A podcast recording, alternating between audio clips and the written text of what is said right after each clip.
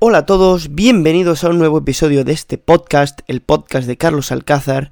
En el día de hoy vamos a hablar sobre cómo crear riqueza en bienes raíces, de la mano de Gran Cardón. Vamos a hablar sobre un libro de Gran Cardón que tiene este título, Cómo crear riqueza invirtiendo en bienes raíces, y vamos a hablar sobre las enseñanzas básicas, las enseñanzas principales que he extraído de este libro. Así que espero que sea de ayuda y sin más, vamos a comenzar. Seguramente haya muchas personas viendo este vídeo que sepan quién es Grant Cardone, pero para quien no lo sepa, Grant Cardone es uno de los mayores inversores en propiedades inmobiliarias del mundo. Fundó una empresa llamada Cardone Capital que actualmente gestiona activos inmobiliarios por un valor superior a 4 mil millones de dólares. Es un inversor que también se ha hecho muy famoso no solo por su portafolio de propiedades inmobiliarias, sino por su presencia en redes sociales, libros que ha escrito, otros negocios, etc.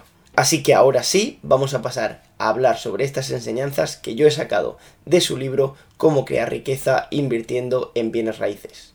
En primer lugar, nos habla de los diferentes tipos de propiedades inmobiliarias. Serían casas unifamiliares, es decir, casas individuales que alquilamos a una sola familia o a una sola persona. Luego tendríamos también negocios de flipping house, que sería comprar una propiedad inmobiliaria, renovarla y venderla. Este sería, por lo tanto, algo más especulativo que una inversión. En primer lugar, sí que teníamos las casas unifamiliares que compramos y mantenemos alquilando a otras personas, pero en este caso la idea sería comprar, renovar una propiedad que no está en buen estado, aumentar su valor y venderla. En tercer lugar, tendríamos las propiedades tipo duplex o como en las clasifica de 2 a 4 unidades, es decir, propiedades que podríamos alquilar entre 2 y 4 familias o 2 y 4 grupos de personas que haya, por ejemplo, dos pisos juntos o tres, cuatro pisos juntos dentro de un mismo bloque, dentro de un mismo edificio. Según nos comenta, hay mucha gente que hace esto y, por ejemplo, compra un triplex, una propiedad que tiene tres pequeñas unidades, y lo que hace es vivir en una y alquilar las otras dos, de forma que los inquilinos de las otras dos propiedades pagarían la hipoteca y los costes de mantener todas las tres y así estaríamos viviendo gratis e incluso teniendo un flujo de efectivo positivo si es que el pago de esas otras dos unidades que están alquiladas supera los gastos. Luego ya sí que pasaríamos a propiedades comerciales. Propiedades comerciales no sería centros comerciales o algo así, sino que lo que llamaría en inglés commercial property serían propiedades de más de 5 unidades. Aquí ya englobaríamos pues propiedades que puedan ser bloques de 10, de 20 o incluso más apartamentos. Para este tipo de propiedades, en el caso de que sean ya muchas unidades, sí que necesitaríamos a alguien que nos ayude a gestionar todo esto. Luego siguiente tendríamos retail properties, que estas sí que serían propiedades como centros comerciales, grandes ubicaciones para tiendas, etc. Y por último tendríamos edificios de oficinas. Gran Cardo nos habla de que las que él prefiere de sus favoritas son las que llaman commercial property, las que serían grandes bloques de apartamentos que tienen muchas unidades que podemos alquilar y pueden producir un flujo de efectivo muy grande. Su cash flow puede ser bastante, bastante mayor que cualquier otra de las propiedades. También habría tres formas de invertir en propiedades. La primera es obviamente que lo hagas tú todo por tu cuenta, que tú te encargues de buscar los negocios, de gestionarlos, etc. Luego habría la forma de invertir a través de RATE, ¿vale? Lo que serían fondos en los que nosotros aportamos capital y no nos encargamos de buscar las propiedades ni nada, simplemente recibimos parte de los ingresos que esas propiedades producen. Obviamente, aquí al no tener que hacer nada, los ingresos que recibiremos, el porcentaje de rendimiento que recibiremos será mucho menor. Y luego, por último, podrías hacer un acuerdo, una compañía con otras personas en la que cada uno se encargue de una tarea y aquí podrías estar delegando, podrías estar apoyando en otras personas a la vez que lo combinas con el gestionar de forma más activa las propiedades. El siguiente punto vamos a hablar sobre los errores que debemos evitar a la hora de invertir en propiedades inmobiliarias o en concreto en apartamentos, que es lo que él se centra principalmente. Nos habla de la importancia de evitar los malos negocios y muchas veces es mucho más importante que encontrar uno bueno. Es decir, si vemos una propiedad que realmente puede ser muy mala inversión porque nos produzca un flujo de efectivo negativo, porque tenga muchos problemas externos que no podamos gestionar, que no podamos solucionar, es muy importante ser capaz de diferenciar entre un buen negocio y un mal negocio y evitar los malos negocios. O al menos no hace falta que sea un negocio extremadamente bueno, pero sobre todo eso, evitar los malos negocios que nos pueden hasta arruinar y nos pueden traer muchísimos problemas. El primer error sería no invertir, obviamente. El segundo error sería invertir pequeño invertir en propiedades, por ejemplo, unifamiliares. Obviamente habrá personas que no puedan empezar invirtiendo en bloques de apartamentos, esto es algo que requiere un capital inicial bastante importante, pero si invertimos en una propiedad inmobiliaria, una propiedad unifamiliar, ¿cuál es el problema? Que en el momento que esa propiedad está vacía, tenemos todos los gastos de tenerla, pero ningún ingreso. Sin embargo, dividiendo en diferentes apartamentos. Por ejemplo, imaginemos que tenemos un edificio con 10 apartamentos. Entonces, si por cualquier razón uno de ellos se queda vacío, seguimos teniendo 9 apartamentos alquilados que nos estarían produciendo muchos ingresos, a pesar de que uno de ellos está vacío. Es como que está un poquito más diversificado. Sin embargo, con propiedades unifamiliares tenemos un ingreso, pero en el momento que esa propiedad se queda vacía, los ingresos pasan a ser cero, mientras que los gastos siguen ahí.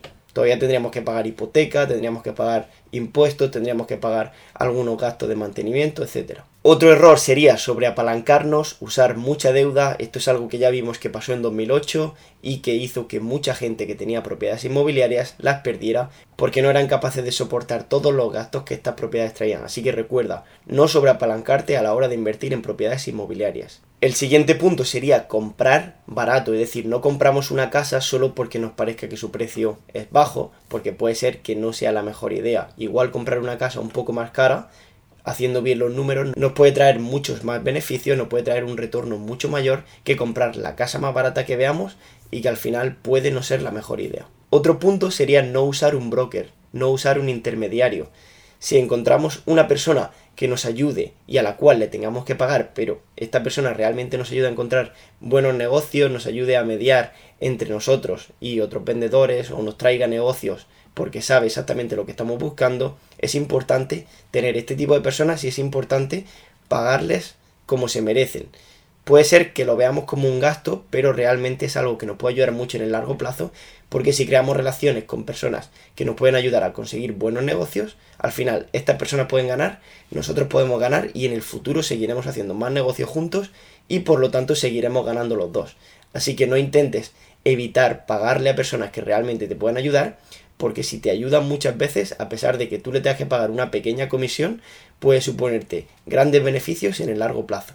Otro error sería no conocer el mercado en el que estás invirtiendo, no estudiar el mercado en profundidad, toda la zona, todo lo que engloba a las propiedades en esa zona, y sería un error muy importante que no podríamos cometer. Otro error que muchos inversores cometen es el no mirar suficientes negocios, no mirar suficientes propiedades inmobiliarias. No puede ser que veamos una propiedad y automáticamente la compremos. Casi que para comprar una propiedad nos habla de un ratio de mirar 100 propiedades por cada una que compramos. O sea, es muy importante estudiar muchas opciones para encontrar una que realmente sea buena. No puede ser que a la primera propiedad que veamos nos tiremos, la compremos y después resulte que no era una buena idea. Otro error sería no financiar, no usar deuda. Igual que antes hablamos de no sobreapalancar, es importante también utilizar la deuda, porque esto es una herramienta muy poderosa a la hora de invertir en propiedades inmobiliarias. Si esperamos a tener todo el efectivo, todo el capital para comprar una propiedad, estamos perdiendo mucho poder, el poder que nos daría ese apalancamiento. Entonces, igual que antes hemos dicho, no sobreapalancar, también es importante que utilicemos la deuda, que no evitemos la deuda para este tipo de negocios. Entonces, tiene que ser un punto intermedio en el que nos sintamos cómodos, pero en el que usemos el poder de esa deuda para potenciar nuestros ingresos. Y el último error del que vamos a hablar es no invertir durante todos los ciclos. Hay muchas personas que si las casas están muy altas dicen no, no, yo voy a esperar a que bajen. Pero luego cuando están bajando tampoco quieren invertir porque piensan que van a seguir bajando más. Y luego cuando de repente los precios de las casas vuelven a subir un poco dicen no, no voy a comprar porque todavía puede ser que no hayamos llegado a la parte más baja. O luego sigue subiendo un poco más y dice no, ya está muy cara, voy a esperar a que vuelvan a bajar. Y al final no acaban invirtiendo nunca. Entonces muy importante que invierta durante todos los ciclos, en cualquier momento, si encuentras un buen negocio, a pesar de pensar que si es caro o si es barato, porque nunca sabes cuándo puede ser el precio más caro, nunca sabes cuándo puede ser el precio más bajo. El siguiente apartado del que vamos a hablar es cómo encontrar tu primer negocio, en qué puntos nos debemos fijar. Hemos estado hablando de errores a evitar, ahora vamos a hablar de cosas que sí debemos hacer, cosas importantes.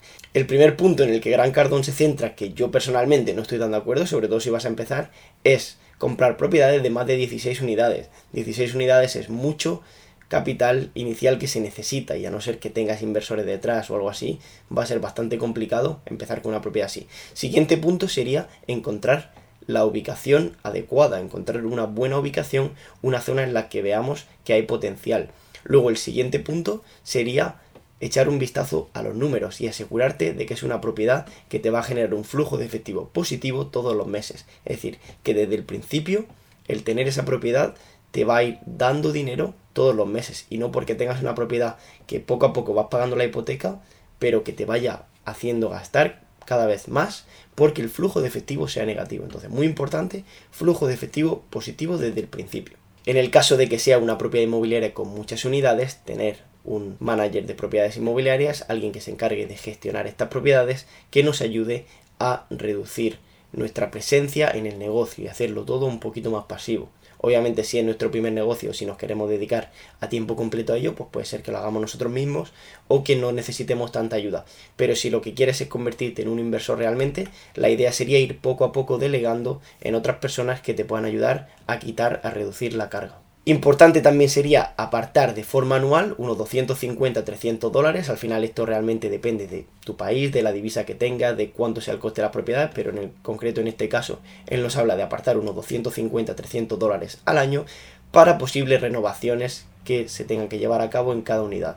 Es decir, tener apartado ese dinero en caso de que una emergencia ocurra. Siguiente cosa importante es tener un seguro que cubra la propiedad en caso de sucesos inesperados que puedan aumentar nuestros gastos. Un seguro que nos ayude a prevenir problemas en el futuro. Otro punto importante sería alcanzar un 125% de lo que él llama rental coverage, es decir, que el alquiler cubra los gastos que tiene, por ejemplo, la hipoteca o cualquier otro gasto extra que pueda haber. Si, por ejemplo, alquilamos una propiedad por 1.250 dólares y los gastos de esta propiedad son de 1.000 dólares al mes, entonces cumpliríamos esta regla de 125%, ya que los gastos son 1.000, pero los ingresos son 1.250. Entonces intentar que esa proporción sea del 125% o incluso mayor de los ingresos que generan comparado con los gastos. Sería también muy importante el conocer cuál tiene que ser el punto de partida para empezar a ganar dinero, la ocupación del sitio, es decir, si tenemos alquiladas, por ejemplo, de 10 apartamentos que haya, tenemos alquilado 5, estamos ya ganando flujo de efectivo positivo todos los meses o todavía no. ¿Cuántas propiedades tenemos que tener alquiladas o cuánto tiempo tenemos que tener la propiedad alquilada o por qué precio para empezar a ganar dinero o al menos para no perderlo? Intentar buscar propiedades inmobiliarias con potencial para aumentar su alquiler en el futuro también sería importante, es decir, zonas en las que haya demanda y en las que veamos que en el futuro pueda haber un precio por el alquiler mayor y por lo tanto nuestros ingresos puedan aumentar. Sería importante también que conociéramos todos los costes de nuestras propiedades inmobiliarias, de cada unidad o de cada casa o de lo que sea la propiedad que tengamos. Sería muy importante conocer los costes, los gastos que esta propiedad va a tener. Y por último nos habla de tener un plan de salida para la propiedad inmobiliaria. Si por ejemplo compramos una propiedad la reparamos, la queremos vender, pero resulta que no la podemos vender, ¿cuál es nuestro plan de salida? ¿Cuál es nuestro plan de salida? Probablemente la mejor opción pueda ser alquilarla y de esta forma obtener diferentes ingresos. Pero tenemos que tener una opción para salir de la propiedad en el caso de que queramos venderla, de que queramos intentar cambiar nuestra estrategia y tener siempre presente un posible escenario negativo en el caso de que la situación no se dé como nosotros pensamos. Y la última parte en la que nos vamos a centrar sería conocer tu mercado. ¿Qué cosas debemos mirar? ¿En qué cosas debemos fijarnos a la hora de buscar una zona y de buscar una propiedad en la que invertir? Aquí obviamente sería importante la economía de la zona, los trabajos que pueda haber, las tasas de crimen, la demografía, si está aumentando o descendiendo la población del lugar, los precios de las casas en la zona, la política en la zona, si se prevé que haya un aumento de los impuestos, etcétera.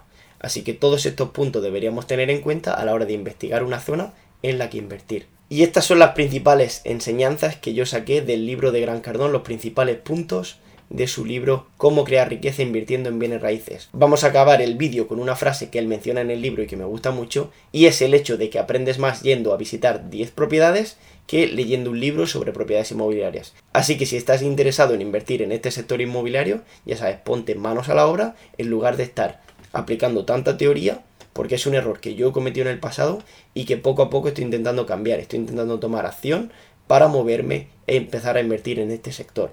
Así que si realmente quieres empezar a invertir en el sector inmobiliario, obviamente necesitas ciertos conocimientos, pero hasta un punto en el que ya tienes que empezar a tomar acción. Porque muchas veces estamos procrastinando y pensando que vemos un vídeo sobre inversiones, o leemos un libro sobre inversiones, o hacemos un curso, etcétera, pero tomamos poca acción. Entonces recuerda, toma acción y aprenderás mucho más que leyendo libros. La teoría está bien, pero es importante meterse en la práctica. Pues esto ha sido todo por hoy, espero que os haya gustado este episodio, espero que hayáis sacado buenas enseñanzas de él y que haya sido de ayuda. Y sin más, me despido, hasta la próxima, si queréis más podéis encontrarme en mi canal de YouTube, Carlos Alcázar, en Twitter, Carlos barra baja Alcázar H y en Instagram, Alcázar Financial. Nos vemos en el próximo episodio, así que cuidaros hasta entonces. Adiós.